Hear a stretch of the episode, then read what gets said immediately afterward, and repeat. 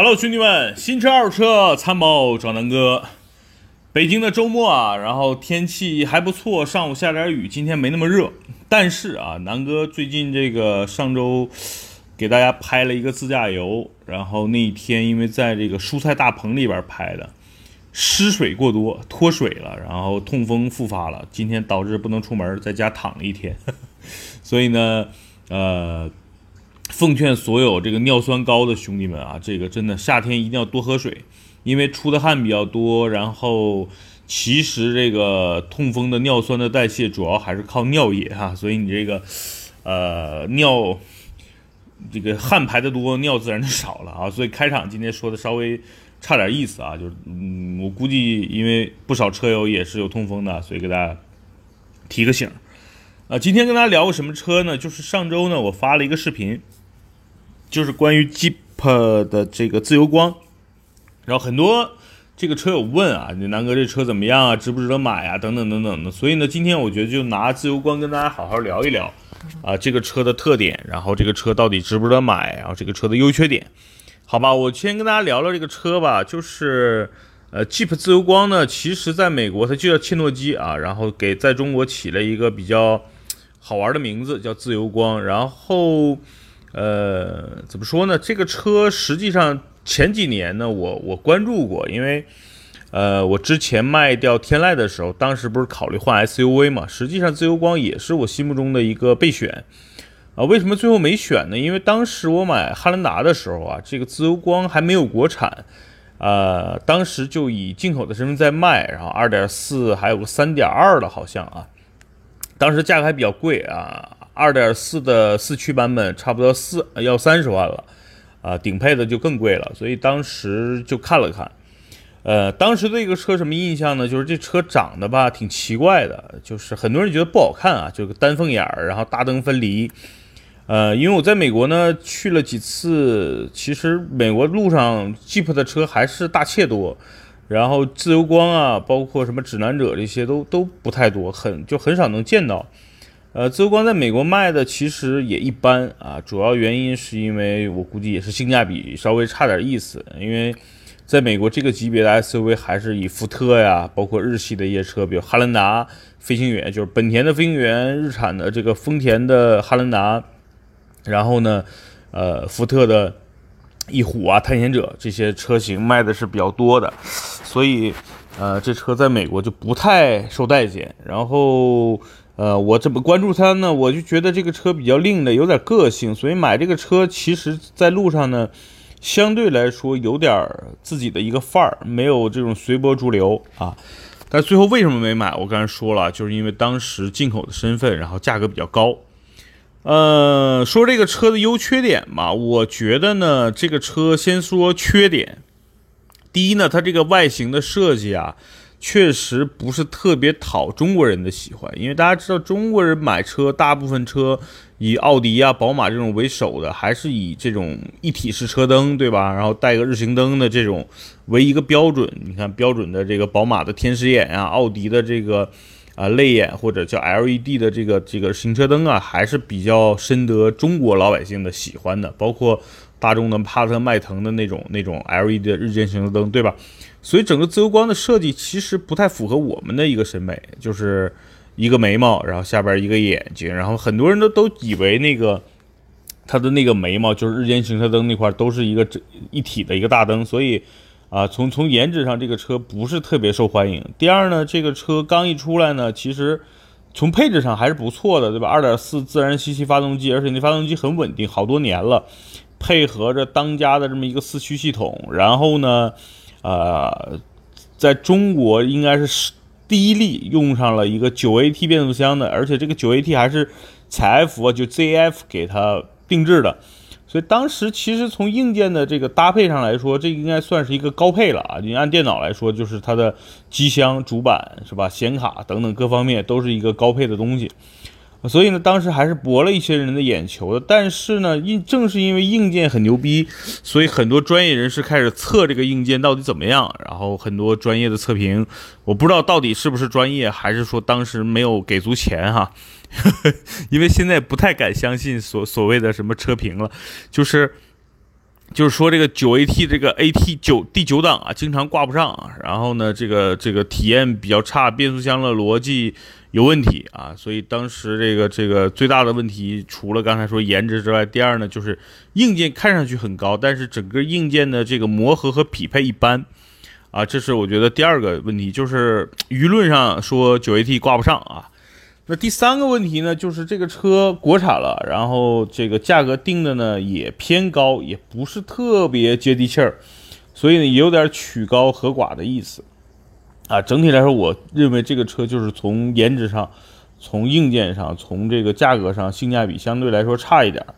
呃，这是这个问题啊。那优点其实也有啊，这个车其实。从各个方面来说，有一些优点。我个人，我跟南哥给大家一一举例啊。第一呢，这个车整体的车身空间，我觉得，啊，除了正脸，其实整个来说还是挺好看的，对吧？这个，呃，比较宽敞的这么一个驾驶的座位，然后后排的空间也不错，后备箱的空间也 OK。啊，我个人觉得呢，比日产的这个奇骏。尺寸差不多，比 CRV 啊，比 RAV4 呢要大一点，呃，基本上和雪佛兰探界者、奇骏是一个一个 size 的啊。第二呢，这个车给的配置相对来说是比较高的啊，像像四驱呢，就咱就说不非四驱版本，基本上也有了这个 LED 日间行车灯，对吧？然后这个十几寸的轮毂，十七寸，呃，十八寸的轮毂，然后全景天窗。然后真皮座椅这些基本都是标配，然后大屏倒车影像这些大部分车型也都是标配，就是整成硬件上给的配置也是比较高的啊。另外这个车有一个特别好的一点，就是它整个底盘的舒适度还是不错的。开这个车其实有一点大切的感觉，因为大切大家知道三点六的大切是带空气悬架的，所以整体底盘的质感非常好。那这个车其实开起来有一种底盘很稳重。啊，悬架很支，这个支持很舒服的这么一种一种感觉，所以各个方面这个车优点是挺多的。所以呢，我我为什么把这个车那天拍了个视频呢？就是就是说刚才说了嘛，它的最大的缺点呢，是因为性价比不高，对吧？然后这个导致的销量不好。那为什么又是说它的优点？就是在二手车市场上，因为这个车。保值率相对来说一般，所以呢，如果你想买一个准新车，大概一两年的车啊，在市场上应该不到二十万，就是大概十五万到十八万，根据配置，因为这个车还有低配的二点零的。如果是买一个二点四的加上四驱版本的一个中配车型，基本上在十七八万，在市场上就能买到一个一两年的一个准新车，所以性价比还是挺高的，对吧？这个车新车上牌。二点四四驱版本的中配，其实落地应该是在二十五六万了，含税含保险。那如果在二手车上去买，可能不到二十万，你差不多一年或者一年半能省大概六七万，我觉得还是挺值的，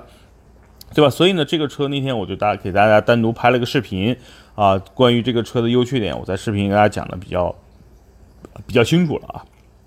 啊，首先颜值我就不说了，因为。啊，对于这种颜值，就是喜欢的人就喜欢的不得了，那不好看的人就接受不了，对吧？它是一个比较有个性的一个外观，但是最新的二零一八款已经是把大灯改成一体式的了，但是那个这个新，咱们今天重点说二手车，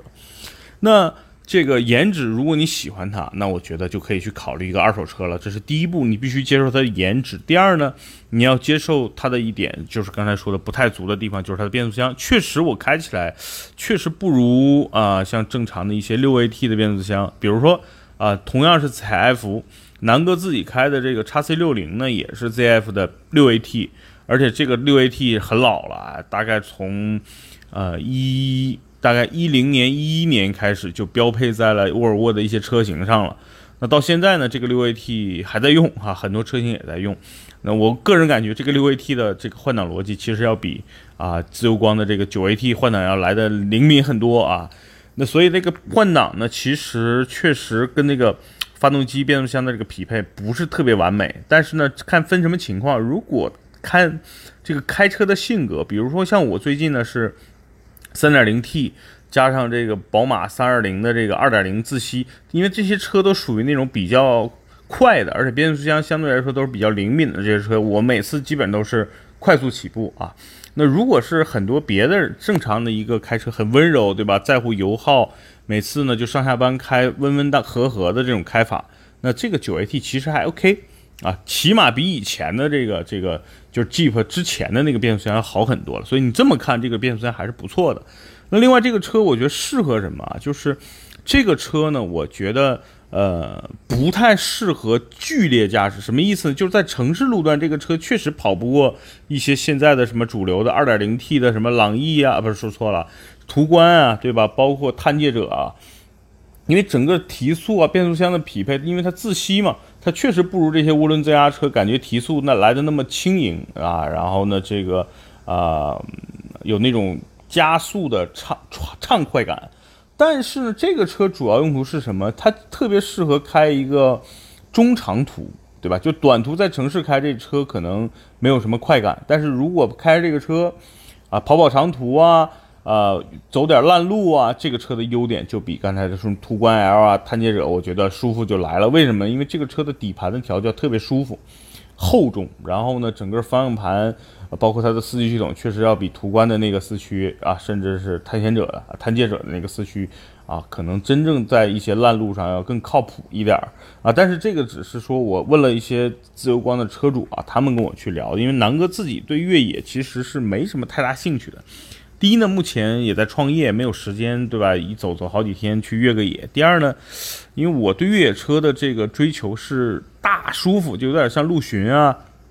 这种。啊，包括途乐啊这种又大然后又舒服的这种啊越野车的一个追求，但不是很多人像很多人喜欢这种牧马人啊，这个爆改的牧马人啊，爆改的什么帕杰罗啊这种，我对那种车就没什么兴趣。我我可能就是这个兴趣爱好使然吧，所以我对越野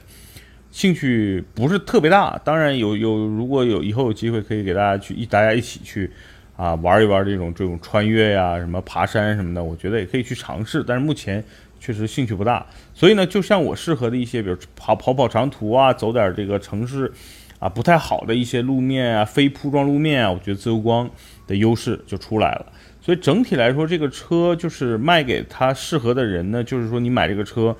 啊，不是每天上下班啊，天天要用的，因为这个车油耗并不是特别省，二点四的平均油耗应该和我原来三点五的汉兰达的油耗差不多，应该在十二到十三个油的左右。这么一个油耗，然后呢，这个车的这个加速百公里加速应该在十秒上下了，所以它不是一个特别快的一个车。所以这个车它确实不是一个呃特别快的车，但是它是一个挺稳的车。就你大家一定要注意我的用词啊，一个是快，一个是稳。什么是快的车呢？比如说像探界者 2.0T 加 9AT，南哥一直推荐身边很多朋友去买新车啊。新车首推什么呢？就是探界者。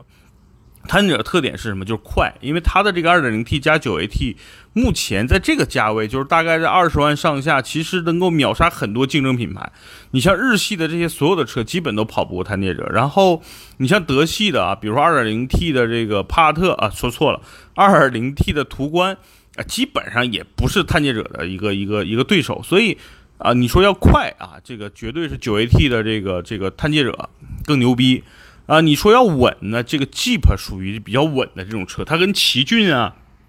比如 RAV4 啊这些车相比，它是属于比较稳的。但是它的优势是什么？它的真正的越野能力，就是它的相对于相对于奇骏或者是呃刚才说的那些城市 SUV 的这个越野能力，它是要稍微好一点的。所以呢，就是第一，你你不追求快，追求稳，然后追求性价比，我觉得这个车是是挺好的一个选择。底盘很厚重，然后座椅很舒服，典型的那种美式沙发啊。所以整体来说，这个车我我个人还是比较推荐的。但是我只推荐二手车啊，像探界者这种车，你就我只推荐新车。所以这是新车二手车，就是呃人群不太一样，然后这两个车的这个面向的人群也不太一样一个地方。啊，所以呢，这个自自由光我总结吧，就是优点呢，就是在于它二手车比较便宜；第二呢，它给的配置比较高；第三呢，这个车的质感就是底盘的调教是非常好的；第四呢，这个车有一定的越野能力。所以综合而说，这个车的优点还是挺多的。那缺点呢，就是可能相对来说，就是它的变速箱不是那么呃优秀啊。比如说打，比如说业界的平均分在八十分，那可能它七十分，但没有想象中那么差。就是说这个车开起来还可以。油耗呢，比如大家如果说按照日系、美系这些车目前油耗都是在十个油左右的话，那它的油耗相对来说高一点点啊，大概十一、十二、十三也我觉得也能接受啊，第三呢，这个车我觉得后备箱的空间啊，包括那个全景天窗，整体来说还是挺实用的嘛。啊，对应来说就是这个车的啊，因为我觉得啊，它的这个轮胎给的，因为毕竟很多人买这个车想越野，所以它给了一个城市胎。我觉得相对来说，大家如果真的想越野，可以换一个呃 AT 胎啊，可以就够更多更有更好的一个通过能力。所以我觉得这个车可能美中不足吧，就是刚才说了几点。呃，还有一点大家注意的话，就是这种车啊，毕竟这个这个啊，大家买二手车嘛，一定要注意车况。然后呢，像 Jeep 这种车，目前啊，尤其拿拿北京举例，北京的这个网点并不是特别多啊，就是因为基本上 Jeep 呀、克莱斯勒，包括啊还有什么道奇这三个品牌呢，是是在一家销售的，所以呢，大家要买车的时候呢，就是可能。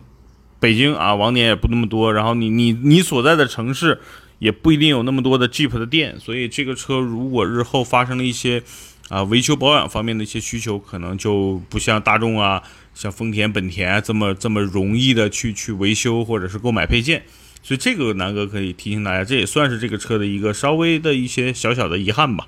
好吧，那综合来说，这个车其实比同系啊，拿 Jeep 举例，比什么？呃，指南者啊，什么指挥官啊，是吧？我觉得要靠谱很多啊。就是如果大家想买一个这种中型或者紧凑级的 SUV，对于空间来说不要求七座的话，我觉得这个车是比刚才说的那那比它低几个级别那些车更值得去入手的啊。所以呢，这个车基本上故障率也保持的比较好，它在吉普或者在整个克莱斯勒里边算是做工比较好的车了。OK 吧，所以呢，今天我给大家讲讲这个自自由光啊，也就是大家明白了到底谁适合去买它。然后呢，啊，如果你要求比较稳啊，然后呢，对要求性价比，对要求这个配置比较高，然后啊，偶尔要越越野，我觉得自由光可以是一个选择，起码比什么奇骏啊，比 RAV4 啊，在越野层面上这是要好一点的，好吧？那今天关于这个自由光，我觉得啰里吧嗦跟大家说这么多。如果大家想看当时的视频，可以在各个各个平台啊，什么汽车家、一车、老司机啊这些去搜索一下南哥说车之前发布的音频啊，发布的视频也能也能清楚的看到，就是关于我给大家推荐的那台自由光2.4啊智能包啊，然后这个车型，然后价格应该不到二十万啊，有兴趣关注南哥车公众号，感谢大家，周末愉快，拜拜。